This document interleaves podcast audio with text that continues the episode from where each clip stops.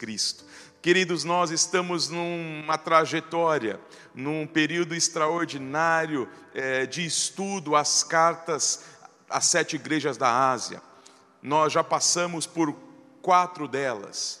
Hoje entraremos na quinta igreja, já passamos por Sardes, por Pérgamo, por Éfeso, por Esmirna e hoje entraremos na carta à igreja de Laodiceia e eu quero que Deus continue ministrando ao meu e ao teu coração.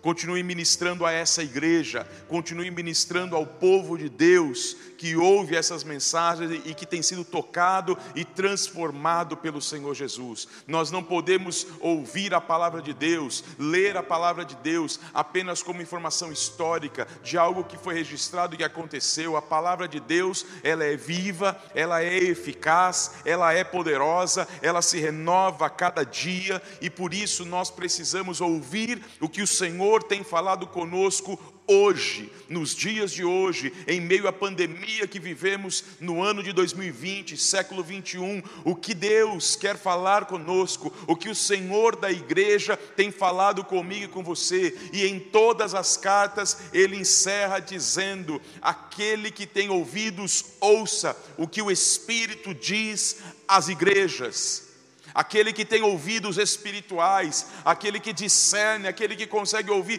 ouça o que o Espírito Santo está falando com a igreja. E eu quero, em nome de Jesus, orar para que todo comichão dos meus ouvidos, dos teus ouvidos, seja arrancado neste momento, para que as nossas mentes seja trazida cativa à mente de Cristo, em obediência à palavra do Senhor, e que haja entendimento, haja toque do Espírito Santo, haja um queimar queimar no meu e no teu coração, em nome de Jesus Cristo. Feche os teus olhos onde você estiver, claro, se você puder fazê-lo, e vamos, em nome de Jesus, orar para que o Senhor fale conosco nesta noite, em nome de Jesus. Bendito e eterno Deus, nós estamos reunidos aqui em torno da tua palavra. Eu estou aqui na igreja, Senhor. Meus irmãos estão nas suas casas, no trabalho, alguns ouvindo essa mensagem, retornando do trabalho, indo ao trabalho. Deus, eu não sei onde essa mensagem vai chegar, mas uma coisa eu sei: onde ela chegar, chegará a palavra salvadora, redentora, a palavra de Deus que nos chama ao arrependimento, a palavra de Deus que nos convida a uma nova vida. Por isso, Espírito Santo, eu oro para que neste momento o Senhor traga cativo todo pensamento, toda mente seja trazida cativamente de Cristo, tira os comichões dos ouvidos que distorce a palavra de Deus, que muda o sentido daquilo que é pregado, que enviesa de uma maneira equivocada aquilo que está sendo falado. Espírito de Deus, tira, Senhor, em nome de Jesus Cristo, todo sofisma da mente, Pai todo tipo de sofisma que é, embruteceu mentes, escureceu mentes, Pai, que aprisionou mentes e que não conseguem ouvir a tua palavra salvadora, redentora, a tua palavra pura, a tua palavra que lava, a tua palavra que regenera. Espírito de Deus, eu oro, Pai, por todos, todos que irão ouvir esta mensagem, os que estão acompanhando neste momento, os que vão acompanhar num outro momento, eu oro para que vida seja produzida no nome de Jesus. Nós oramos no nome que é sobre todo nome, o nome de Jesus Cristo. Aleluia. Amém. Glórias a Deus. Bendito é o nome do Senhor Jesus. Queridos, nessa trajetória de sete pregações, em cima das sete igrejas da Ásia Menor, naquilo que nós explicamos no começo, ter sido uma revelação do próprio Senhor que ele deu a João quando ele tem aquela visão e o Senhor diz: O que você vê, escreve e envia às sete igrejas da Ásia. Mas aquilo que ele estava vendo ali naquela ilha prisão, uma ilha do mar Egeu, a ilha de Pátimos, ele que foi deportado para aquela ilha pelo Domiciano, imperador que era cruel e tentava calar de uma vez por todas a voz daquele apóstolo, o único que ainda estava vivo, todos os outros já haviam sido martirizados. E ele naquela ilha, preso, preso por pregar, não preso por ter roubado, preso por levar a mensagem do Evangelho e declarar que só Jesus é o Senhor diante de um império romano em que o imperador roga para si o título de Senhor de Deus. Num cenário em que há o culto ao imperador, em que a deusa Roma, ela é adorada, ela é divinizada, e João está preso naquela ilha por dizer só Jesus é o Senhor. E naquele domingo, quando ele tem aquela revelação que está no capítulo 1 de Apocalipse, o Senhor vai dizer para ele aquilo que o Senhor da igreja vê, aquilo que o Senhor da igreja é, analisa sobre cada uma das suas igrejas naquela região. E nós passamos por Sardes. Sardes era aquela igreja com fama de estar viva, mas o Senhor disse: Você tem fama de estar viva, mas você está morta, Sardes. O Senhor é aquele que conhece as obras das suas igrejas, conhece as obras da minha vida, da tua vida. Ele se apresenta para Pérgamo, a segunda igreja que nós falamos, aquela igreja que se tornou politicamente correta, aquela igreja que cedeu aos ensinos de Balaão, aquela igreja que permitiu com que o ensino dos nicolaítas, que ensinava o povo de Deus a se perverter, a prática da imoralidade sexual, a não ter problema, é assim mesmo, e eles se contaminaram, e o Senhor é, faz uma dura crítica contra a igreja de Pérgamo, uma igreja que se corrompeu.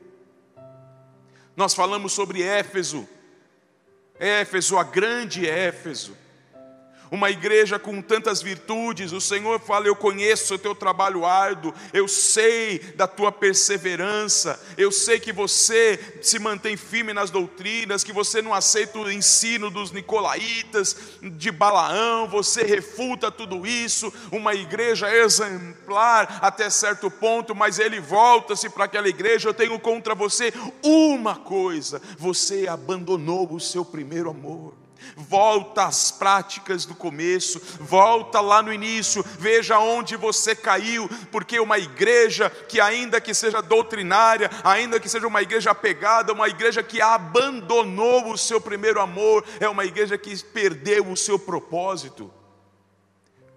Porque, como diz 1 Coríntios capítulo 13, ainda que eu falasse a língua dos anjos, sem amor eu vou ser como um sino que faz barulho, uma lata vazia que é chutada e faz um escarcel, mas não tem nada dentro. Semana passada nós falamos sobre a igreja de Esmirna, uma igreja que passava pelas mais severas tribulações, uma igreja extremamente pobre. Nós entramos no detalhe de tudo que aquela igreja sofria por oposição dos judeus, por oposição daqueles que deveriam ser povo de Deus, mas se tornam instrumentos nas mãos do inimigo. Mas aquela igreja que passava por lutas tão severas, ela não recebe uma crítica, nenhuma crítica do Senhor da igreja que avalia, e pelo contrário, quando ele se dirige àquela igreja extremamente pobre, ele diz: Tu és pobre, mas eu digo que tu és rica rico diante de Deus, rico diante daquele que conhece todas as coisas, rico diante daquele que é dono de todo ouro, de toda prata, rico diante da avaliação do Senhor dos Senhores e não da avaliação dos homens. Uma igreja que não teve crítica nenhuma e recebeu do Senhor a promessa de que o vencedor, aquele que vencer, receberá a coroa da vida enquanto que em Esmina os homens buscavam uma coroa de louro através dos jogos. O Senhor remete a eles, ao vencedor daquela igreja perseguida, atribulada, ao que vencer, ao que vencer, receberá a coroa da vida. E hoje eu quero meditar com você na igreja de Laodiceia. Na ordem cronológica, é a última carta que João envia às igrejas da Ásia. Nós não estamos seguindo a ordem, por outras razões, nós vamos hoje falar dessa última igreja de Laodiceia, mas ainda há duas semanas, mais duas igrejas para nós estudarmos, meditarmos e tirarmos as lições que o Espírito Santo tem para nós. Hoje eu quero falar de Laodiceia, uma igreja em estado terminal. Laodiceia, uma igreja em estado terminal. Laodiceia está na UTI. O estado dessa igreja é um estado terminal. E nós vamos discorrer um pouquinho sobre a cidade, para entender as aplicações na vida da igreja. E aí sim entendemos melhor o porquê o Senhor se dirige àquela igreja da maneira que se dirigiu.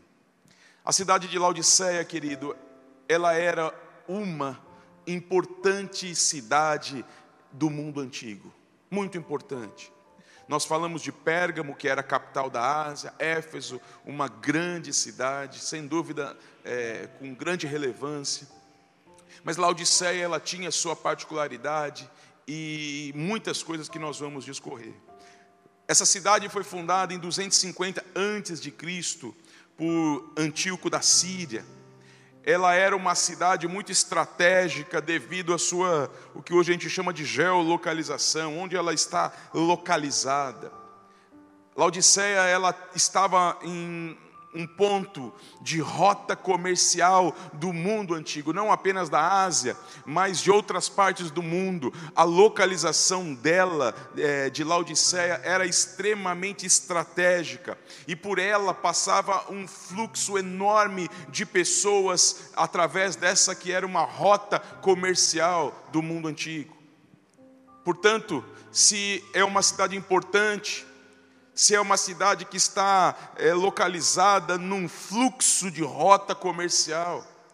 É lógico que ela é uma cidade rica, é lógico que ali há gente poderosa, a gente influente, a gente muito poderosa que residia em Laodiceia. Laodiceia era o centro financeiro de toda a Ásia. Ali em Laodiceia tinham os bancos, todo o centro financeiro, como nós pensamos hoje numa Nova York, numa São Paulo. Aqui neste contexto, nós estamos falando que todo esse centro financeiro estava em Laodiceia, uma cidade repleta de banqueiros milionários. A cidade de Laodiceia, ela também se gabava e se orgulhava de possuir uma indústria têxtil extremamente poderosa. Eles produziam ali em Laodiceia uma espécie de lã chamada de lã negra. E essa lã, ela era exportada para todo o mundo, e não apenas exportada a lã, mas eles produziam malhas, roupas, com essa lã que era extremamente cara, extremamente admirada é, no mundo antigo. E eles produziam belíssimas roupas e ostentavam as suas produções nas ruas da cidade de Laodiceia e se orgulhavam não apenas de ser esta Laodiceia é, centro financeiro da Ásia, uma cidade cheia de bancos, de banqueiros, uma indústria têxtil próspera de produzir uma lã nobre e que era exportada para todos os lugares. As suas roupas eram objeto de desejo de muitas e muitas pessoas e os habitantes ostentavam as suas roupas é, ali na cidade de Laodiceia. Essa cidade Laodiceia, querido, também se orgulhava por uma famosa escola de medicina que eles tinham ali. E a especialização é, dessa escola de medicina, eles acabaram se especializando na área da oftalmologia, do cuidado com os olhos. E eles, na pesquisa, nos estudos, isso estamos falando do final do primeiro século da era cristã. Lá naqueles dias, eles tinham descoberto um tal de pó frígio, e eles fabricavam um tipo de remédio, um tipo de colírio, alguns dizem uma pomada, mas o que se sabe é que era usado nos olhos. E esse tipo de colírio era utilizado no mundo inteiro porque ele era tido como milagroso. A eficácia no tratamento dos olhos, no tratamento oftalmológico, era impressionante. E eles se orgulhavam, e claro que isso fazia com que mais investidores estivessem morando em Laodiceia, colocando dinheiro, e a cidade era, portanto, uma cidade rica, abastada de gente influente. Laodiceia, queridos, além de tudo isso, ela também se orgulhava, porque ela estava é, situada, geolocalizada ali, numa região de águas termais. A nove quilômetros, um pouco ao norte, ficava Hierápolis. Em Hierápolis, eles tinham as fontes de águas quentes, terapêuticas, que curava tantas coisas por causa da, da condição terapêutica daquelas águas que estava em Hierápolis a nove quilômetros de Laodiceia. Portanto, aquela região era uma região visitada, e sendo Laodiceia o centro financeiro daquela região, portanto, todo turista que vinha para os tratamentos naquelas águas termais, eles passavam ali por Laodiceia. E ela se orgulhava por fazer parte daquele triângulo que era justamente Laodiceia, Colossos e Herápolis. Colossos ficava um pouquinho mais a leste, mais um pouquinho ao sul, ali meio leste, 14 quilômetros de Laodiceia, ou seja, é daqui ali. 14 quilômetros é onde eu morava antes de mudar aqui mais próximo para vir para a igreja. 14 quilômetros toda hora. Não, era mais, acho que era 16 quilômetros. Ou seja, é um pulo.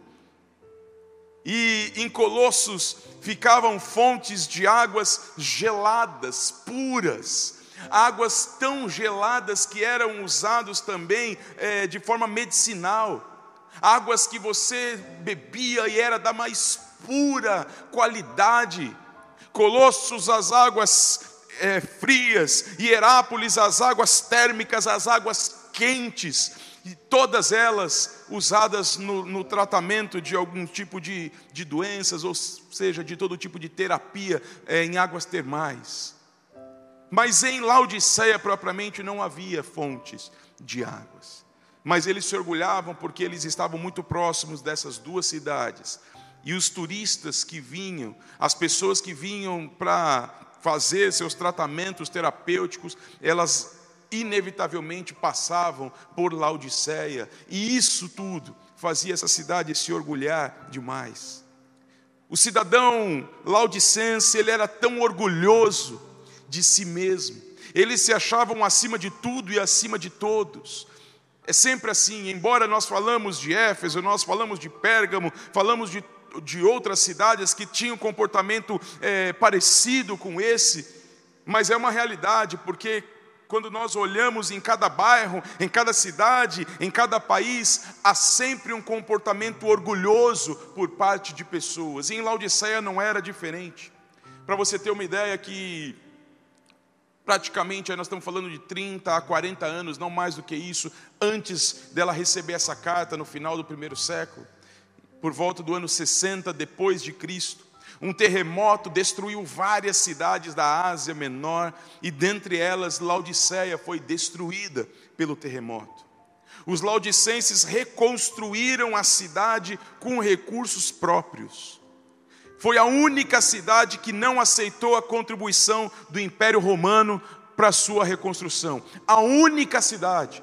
Todas as outras precisaram de apoio, de contribuição do império para se levantar. Os laudicenses, eles eram tão ricos e tão orgulhosos que eles não aceitaram a ajuda do império romano e eles, com dinheiro do bolso dos poderosos de Laodiceia, reconstruíram a cidade.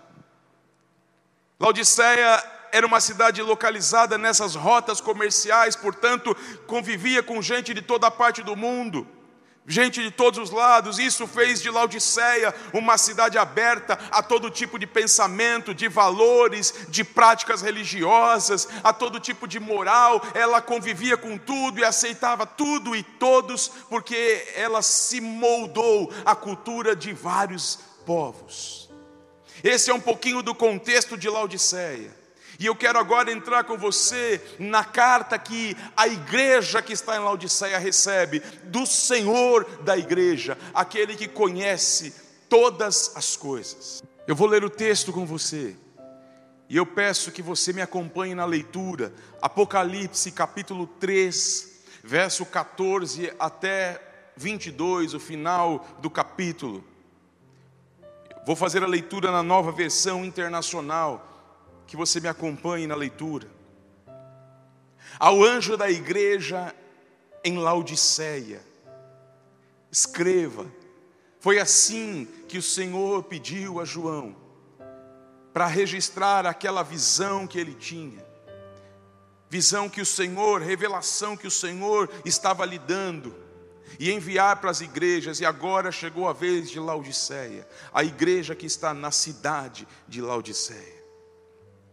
Estas são as palavras do Amém. E Amém é muito mais do que assim seja.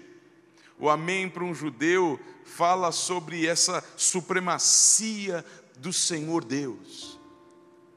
Este, estas são as palavras do Amém, a testemunha fiel e verdadeira. Em outras palavras, Jesus está dizendo para os laudicenses: Eu sou testemunha fiel e verdadeira. Portanto, o que estou prestes a lhes dizer está assinado pela testemunha fiel e que não pode mentir. O soberano de toda a criação. É assim que o Senhor se apresenta.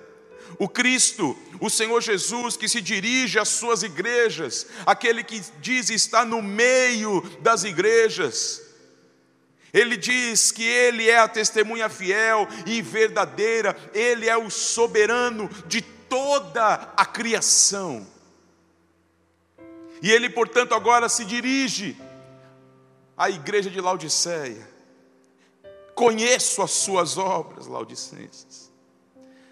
Como Ele falou para Pérgamo, como Ele falou para Éfeso, como ele falou para Sardes, como ele falou para Esmirna, como ele falou para sete igrejas, ele também disse para os laudicenses, e ele diz para a igreja do Pan-Americano, ele diz para minha casa, para tua casa, eu conheço as suas obras.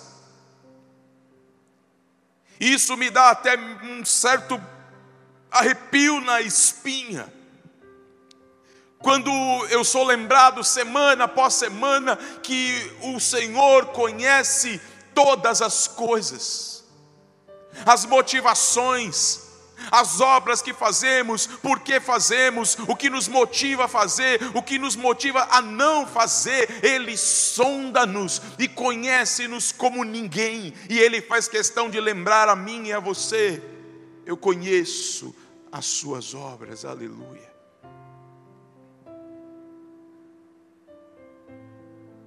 Ele vai dizer para Laodiceia: Eu sei, Laodiceia, que você não é frio, nem quente.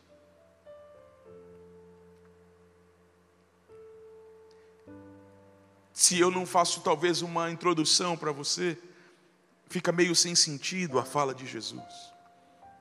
Mas lembra que eu comentei com você que um dos orgulhos dos Laudicenses, da cidade de Laodiceia. Era estar localizada naquela região de águas termais, onde haviam as águas frias de Colossos e as águas quentes, quentes de Herápolis, ambas para tratamentos terapêuticos. E Laodiceia recebia através de aquedutos, ela recebia as águas que vinha de Herápolis, ela recebia as águas que vinha de Colossos, as águas quentes que vinha de Herápolis e as águas frias vinha pelos aquedutos de, da cidade de Colossos até Laodiceia e abastecia aquela cidade e eles se orgulhavam por fazer parte daquilo e ter águas termais, mas Jesus está dizendo para eles: eu sei que você não é frio nem quente, você não é como as águas frias de Colosso, que é possível beber, saciar a sede, é possível fazer tratamentos terapêuticos de tão fria e gelada que são aquelas águas. Você não é frio, mas você também não é quente. Você não é como as águas termais, as águas terapêuticas de Herápolis, porque quando elas chegam em Laodiceia, elas chegam mornas. As águas quentes vêm pelos aquedutos e elas vêm perdendo aquela quentura da temperatura da água e ela chega morna, ela já não tem mais poder terapêutico nenhum. As águas frias vêm pelos aquedutos e elas vêm aquecendo, aquecendo e elas já chegam, não são mais aquelas águas extremamente frias, não são mais águas com condições de beber, porque elas vieram aquecendo pelos aquedutos e o que chega em Laodiceia são águas mornas. E Jesus, o Senhor da igreja, usa a geografia, usa um pouco do cenário, porque ele contextualiza-se sempre na nossa realidade, e ele vai dizer: Igreja de Laodiceia, você é como a tua cidade, você não é frio, você não é quente, melhor seria que você fosse frio ou quente. É impressionante o que Jesus diz para Laodiceia, para a sua igreja. Ele não está falando de quentura, nem de frieza, da temperatura da água, ele está aplicando e dizendo que ela é uma igreja morna.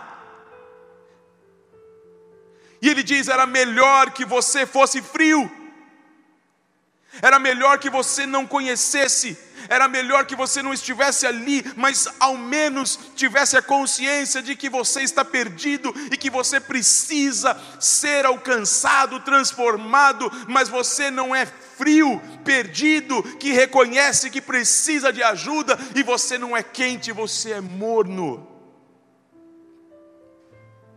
Você é morno. E o Senhor diz assim, Laodiceia, porque você é morno, nem frio e nem quente. Eu estou a ponto de vomitar-te da minha boca. Igreja de Laodiceia, você me dá náusea você me dá náusea, você se gaba, você se acha, você não enxerga, você se acomodou, você está na UTI, o estado de você, Laodiceia, é terminal. A única igreja que não recebe um, apenas um elogio, um reconhecimento do Senhor da igreja é essa. Todas as outras tinham problema.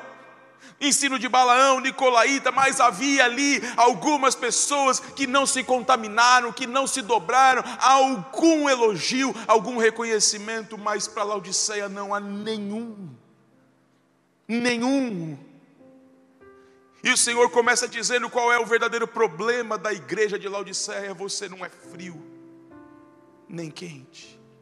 Isso para mim, querido, traz para nós uma aplicação extremamente espiritual.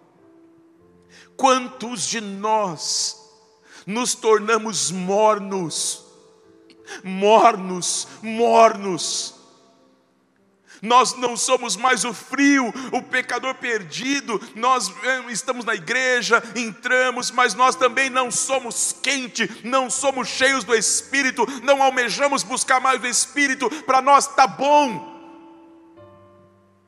Tá ótimo vir para a igreja uma vez ou outra, cantar uma musiquinha aqui, um negocinho ali, entendeu? Mas a minha vida ela não é uma vida separada, ela não é uma vida sedenta, ela não é uma vida movida e o meu coração não queima mais pelo Espírito Santo de Deus, pelo desejo de ser movido nele, de ser usado por ele.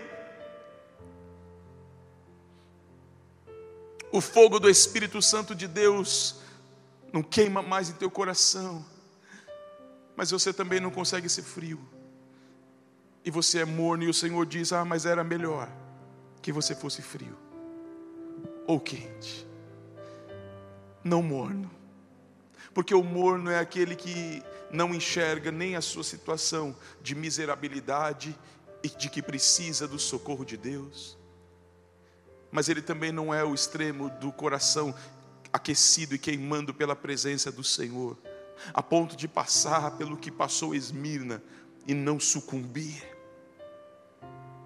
Laodiceia é essa igreja morna, que dá náusea em Deus, que faz com que ele não tenha uma só palavra para aquela igreja, mesmo sendo ela uma igreja que não tinha problema de doutrina, preste atenção. Não há uma acusação aqui de ensino de Balaão, de Nicolaitas, de atuação de Jezabel. Não há nada, nada, não há um, uma citação de perseguição religiosa, nada, não há absolutamente nada. A igreja de Laodiceia é uma igreja rica, é uma igreja próspera, é uma igreja que tem membros influentes na sociedade. Talvez haja banqueiros que fazem parte da sua membresia e eles estão muito satisfeitos, eles se gabam de ser uma igreja teológica teologicamente correta, mas o que a Bíblia está dizendo, a palavra de Deus está dizendo, você não é frio, mas você também não é quente, portanto você é morno, você é como as águas que chegam em Laodiceia. E você me dá náusea. Eu vomitar-te-ei da minha boca. O texto é pesado. É pesado. E eu estava pensando, né, por que, que esses textos já não são pregados por tantos e tantos pastores? Porque esses textos não se encaixam no Jesus que eles estão produzindo. Esses textos não se enquadram é, no Jesus que é pregado, que é anunciado, porque nós vemos um Jesus que se ira, num Jesus que mostra os limites que estabelece limites, que chama ao arrependimento, que diz palavras duras, como eu estou a ponto de vomitar-te da minha boca. E você só vomita algo que está em você. Você só consegue pôr para fora algo que está dentro de você. Quando Jesus faz essa menção, ele está dizendo sim que a igreja de Laodiceia, ela é dele, faz parte dele, está dando náusea nele. O texto continua e ele vai dizer qual é a verdadeira razão daquilo que ele chama de você não é frio nem quente, você é morno. Ele vai dizer: Você diz, estou rico, adquiri riquezas, eu não preciso de nada, mas você não reconhece, porém, que é miserável, digno de compaixão, você é pobre, você é cego, e você está nu. Ah, meu Pai, essa é, é a palavra de Jesus. É isso que ele mostra ser o estado de mornidão. Uma igreja que dizia: Eu estou rico, eu tenho tudo que eu preciso, nós somos próspera nós construímos, nós conquistamos, olha o tamanho do nosso prédio, olha a nossa estrutura, olha as nossas salas para as crianças, olha os equipamentos que nós temos, olha a qualidade do nosso louvor, olha os instrumentos, olha toda a estrutura, nós temos projetos sociais, nós temos isso, nós temos aquilo, nós estamos abastados, Deus está nos abençoando, porque é assim que muita gente pensa. E eles diziam: Estou rico, adquirir riquezas e não preciso de mais nada. Uma igreja que traduzia a bênção de Deus, a espiritualidade saudável por condição financeira bem-sucedida. Mas vem o Senhor da igreja apontar a mornidão daquela igreja que lhe dá náusea e vai dizer para essa igreja que diz: Eu estou rica, eu tenho tudo, eu não preciso de mais nada, tenho tudo o que preciso, num cenário daquele, como nós vimos Esmina, a igreja pobre de Esmina, a igreja que sofria extrema pobreza. E agora nós estamos falando de uma igreja que fica ali próximo, naquela região, uma igreja rica, que se sente rica e que esquece dos pequenos, esquece dos outros, esquece que a vida com Deus, ela não é o ter, ela não é o comprar, ela não é isso.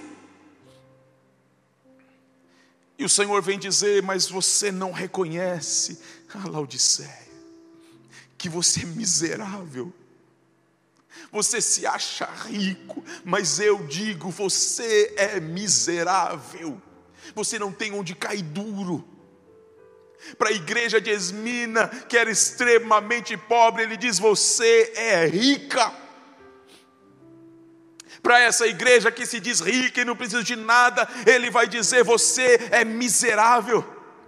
Você é digno de dó, de compaixão. Você é pobre você é cego, você está nu. Porque Jesus usa esses termos. senão porque são eles o motivo do orgulho dos laudicenses. E a igreja de Laodiceia, os membros de Laodiceia, eles fazem parte da cidade de Laodiceia e eles foram contaminados com a cultura, com os valores dos laudicenses. Lembre-se que a Laodiceia era um centro financeiro da Ásia, cheio de bancos, portanto, Nessa época se usava muito ouro, moedas de ouro, muito ouro. E Jesus vai dizer para aquele, para aquela igreja, para aquela cidade que se orgulha de ser rico, de ter adquirido riqueza, ele vai dizer: você é miserável. Você é digno de compaixão, você é pobre. E ele vai dizer que aquela igreja que tinha tudo financeiramente, era pobre diante de Deus. Mesmo estando no maior centro financeiro da Ásia, mesmo possuindo tudo que eles julgavam ter e ser o mais importante, o Senhor está dizendo: vocês são pobres, vocês são cegos. Por que cego? Lembre-se que um dos orgulhos dos laudicenses era ter a escola de medicina e a especialização na área da oftalmologia. Do tal milagroso colírio de pó frígio, que curava problema de cegueira de tudo que era lugar do mundo, exportava para o mundo inteiro. O Senhor se dirige àqueles que se orgulham, e Ele vai na ferida e Ele diz: Vocês que tratam a cegueira dos outros, eu lhes digo, vocês são cegos. E vocês estão nu. Por que nu? Lembre-se que um dos orgulhos deles é a indústria têxtil, é a famosa lã negra, que eles faziam as peças de roupas caríssimas e ostentavam pelas ruas e exportavam para todos os lugares do mundo aquela lã, aquelas peças de roupa, eles se orgulhavam do que produzia, e o Senhor está dizendo: vocês produzem as peças mais caras, a melhor lã que existe, mas eu digo para vocês: vocês estão nu, vocês são miseráveis, vocês estão como um mendigo na minha presença. É chocante, é chocante ter o Senhor da igreja fazendo um diagnóstico tão transparente como esse, e eu penso o que ele diria para a igreja do Pan-Americano hoje. O que o Senhor diria se ele se dirigisse a nós dessa maneira tão rasgada e direta? E é isso que eu quero que você avalie, porque o Espírito Santo tem falado comigo e com você. Ele não vai dizer apenas uma dessas coisas, mas tudo que nós estamos estudando é o Senhor dizendo para nós: volta ao primeiro amor. É o Senhor dizendo para nós: cuidado com os ensinos de Balaão, cuidado com os ensinos dos Nicolaítas, não se dobre, não seja uma igreja politicamente correta, não se engane, aguente as lutas, aguente as perseguições, seja como Esmina seja forte. Ele vai continuar escrevendo essa carta para a igreja de Laodiceia. E ele diz no verso 18: Ah, eu dou para vocês um conselho. Veja que o Senhor dos Senhores, o Rei dos Reis, poderia determinar, mas ele diz: Eu dou um conselho a vocês. Conselho você aceita se quiser. É um conselho do Senhor para mim e para você. Não espere que Ele imponha.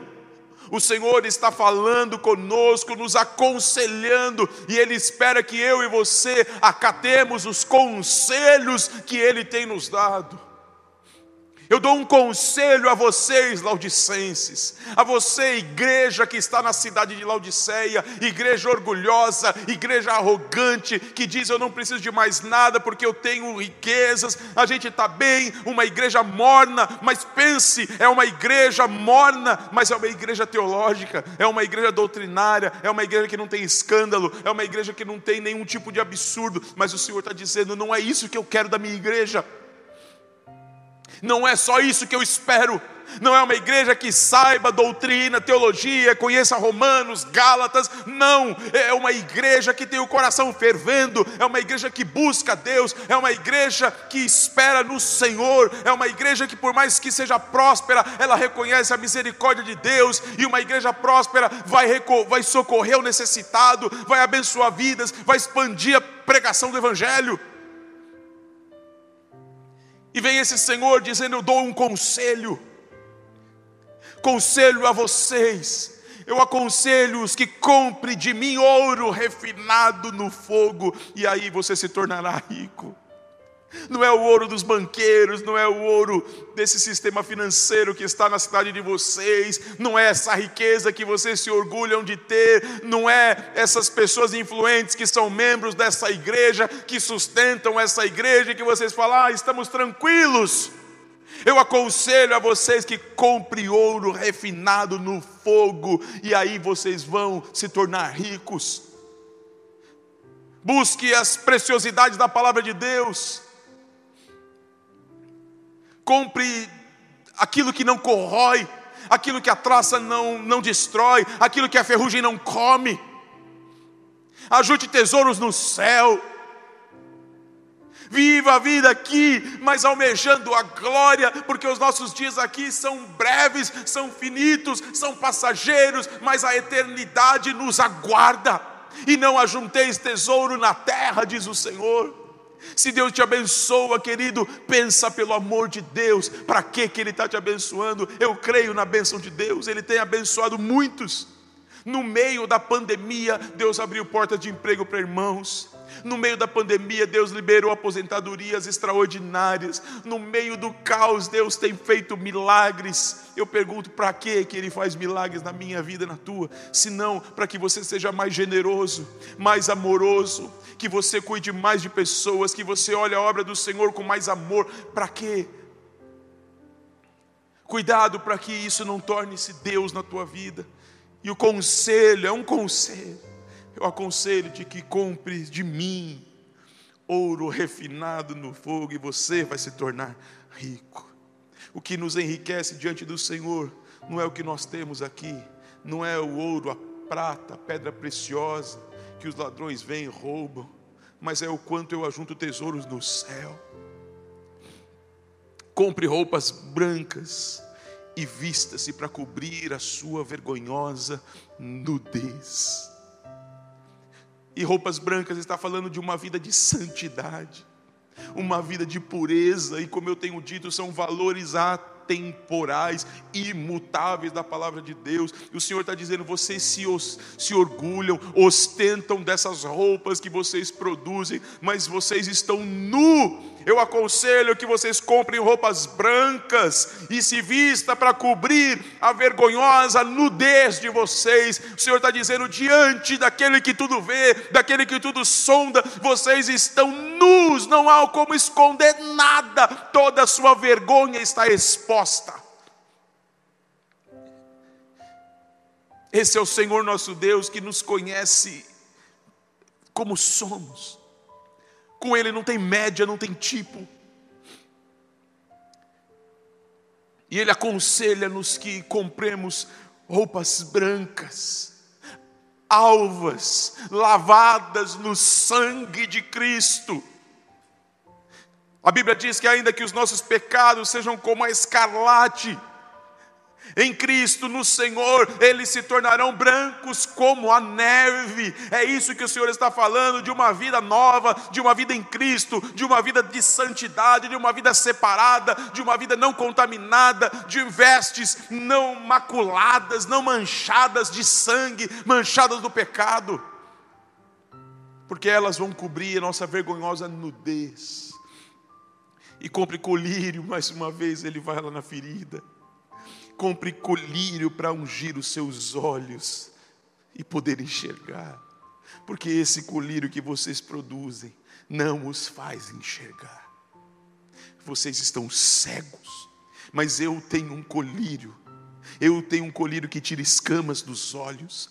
Eu tenho um colírio que dá vista aos cegos espirituais. Eu aconselho-te que você compre colírio para ungir os seus olhos para que você possa enxergar. E o Senhor então vai dizer para essa igreja: Eu repreendo e disciplino aqueles que eu amo. Por isso, seja diligente, seja rápido, seja ligeiro, seja aplicado, corra e arrependa-se. O Senhor está dizendo para essa igreja que não tem um só elogio uma só exaltação, um só reconhecimento, que ele diz ser a igreja que lhe dá náusea, que lhe faz ter ânsia. Ele diz que essa igreja é morna, ela é morna porque ela, ela confia no que ela tem, ela não depende de Deus. É uma igreja que trabalha, que cultua, que põe o nome de Jesus, que, que lê a Bíblia Sagrada, mas ela não é fria e nem quente. O Senhor falou: melhor que fosse frio, porque se você fosse frio, você enxergaria necessidade de mudança, de transformação, de salvação na tua vida. Era melhor que fosse sim, porque ali há pelo menos uma possibilidade de você enxergar a necessidade de Cristo na tua vida. Ou quente, porque quando você é quente, fervoroso no Espírito Santo de Deus, ele tem condições de falar, mas porque somos às vezes mornos, e o morno não enxerga. O morno acomoda, está tudo bem. A aguinha morninha. Mas ela dá náusea. Dá náusea. É impossível beber. O Senhor vai dizer para essa igreja: Eu repreendo e disciplino aqueles que eu amo. Por mais dura que seja a palavra aos laudicenses, o Senhor está dizendo: Eu corrijo, repreendo, disciplino os que eu amo. E por eu amar, e por eu repreender, e por eu corrigir vocês, eu lhes digo: seja diligente, seja rápido e arrependa-se enquanto há tempo.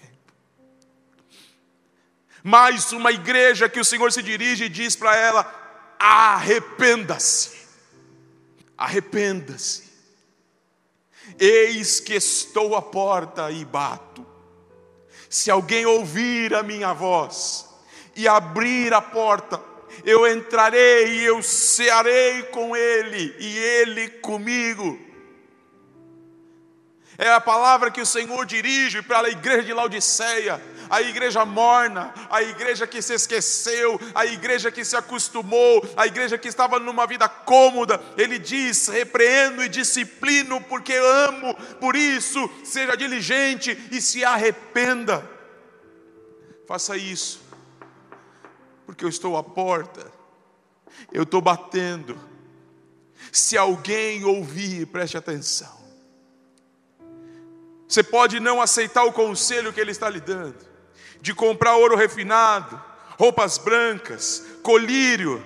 Você pode não fazer nada disso, você pode não aceitar a repreensão e não se arrepender, continuar na tua vida. Você pode continuar ouvindo o toque-toque na porta, mas uma hora esse toque-toque vai parar de bater. Uma hora você vai olhar e falar, mas eu não estou mais ouvindo alguém batendo na porta.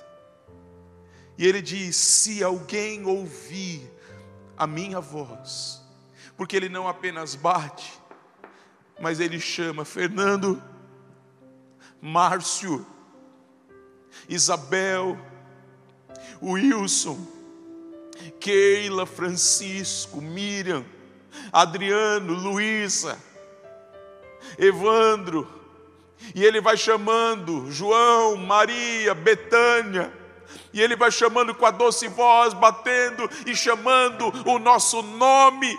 E ele diz que se eu, alguém ouvir a minha voz e abrir a porta, eu vou entrar, eu vou cear com ele e ele comigo. Veja que é o Senhor indo atrás de mim e de você, como sempre foi. Mas uma coisa que ele não faz é arrombar a porta do meu e do teu coração. Se alguém ouvir a minha voz e abrir a porta, eu entrarei, eu terei comunhão com Ele, e Ele vai ter comunhão comigo. E a promessa que Ele faz para todas as igrejas, e não é diferente para Laodiceia. Ao vencedor, eu darei o direito de sentar-se comigo no meu trono, assim como eu também venci e sentei-me com meu Pai em seu trono. Quem tem ouvidos, ouça o que o Espírito diz às igrejas. Feche os teus olhos um instante. Pai bendito, essa carta para a igreja de Laodiceia, dura, severa carta, ela foi explanada aqui para nós hoje. E é impossível não ouvir a voz do Senhor chamando o nosso nome e ouvir o Senhor batendo na porta. É impossível nós não sermos confrontados pelo Senhor do nosso estado de mornidão espiritual. Eu oro, Espírito de Deus, para que o Senhor trabalhe nas nossas vidas, mudando as nossas vidas, escrevendo uma história nova, não porque o Senhor simplesmente determinou fazê-lo, mas porque nós ouvimos a tua voz, escutamos o Senhor batendo na porta e abrimos a porta, e o Senhor veio, sentou-se conosco, teve comunhão conosco, mudou a nossa vida, mudou nossa perspectiva de todas as coisas, Pai. Eu oro, Pai, para que essas mensagens nas cartas do Apocalipse, elas sejam uma dinamite na vida dessa igreja. Nós não queremos ser mais a mesma igreja. Nós não queremos continuar sendo igreja, uma igreja bíblica, uma igreja que prega a palavra, mas uma igreja estéril, uma igreja que não produz filhos, uma igreja que se intimida, que muitas vezes se acovarda, nós queremos avançar, Senhor, avançar na direção dos teus sonhos e dos teus planos. Isso não quer dizer triunfo, isso não quer dizer igreja grande, isso não quer dizer é, pensamento megalomaníaco, não, mas é uma igreja quente, é uma igreja poderosa, é uma igreja cheia do Espírito Santo, é uma igreja onde as pessoas elas lutam para não viver em pecado, onde as pessoas elas reconhecem que o pecado magoa, machuca, ofende a santidade de Deus e elas lutam para viver uma vida na presença do Senhor. Todo todos os dias, se arrependendo, ouvindo o convite do Senhor, abrindo a porta do seu coração, sendo mudado todos os dias, em nome de Jesus. Pai bendito, eu oro, Pai, por essa igreja, por aqueles que estão ouvindo essa mensagem aqueles que ouvirão em outro momento, e que haja vida, salvação, transformação. Eu oro para que neste momento vidas aceitem a Cristo na sua casa, no trabalho, no transporte público, que elas declarem: Jesus é o Senhor da minha vida. Se você está tendo essa experiência, escreva aí no chat do YouTube da sua aceitação por Cristo, do seu reconhecimento dele na tua vida. Declare-o como Senhor, aceite-o enquanto há tempo, permita e ouça Ele bater na tua porta, ouça Ele chamando o teu nome e permita-se ser transformado pelo poder do Evangelho, em nome de Jesus. Glória ao teu nome, Senhor. Nós oramos, agradecidos no nome de Jesus. Amém. Glória a Deus.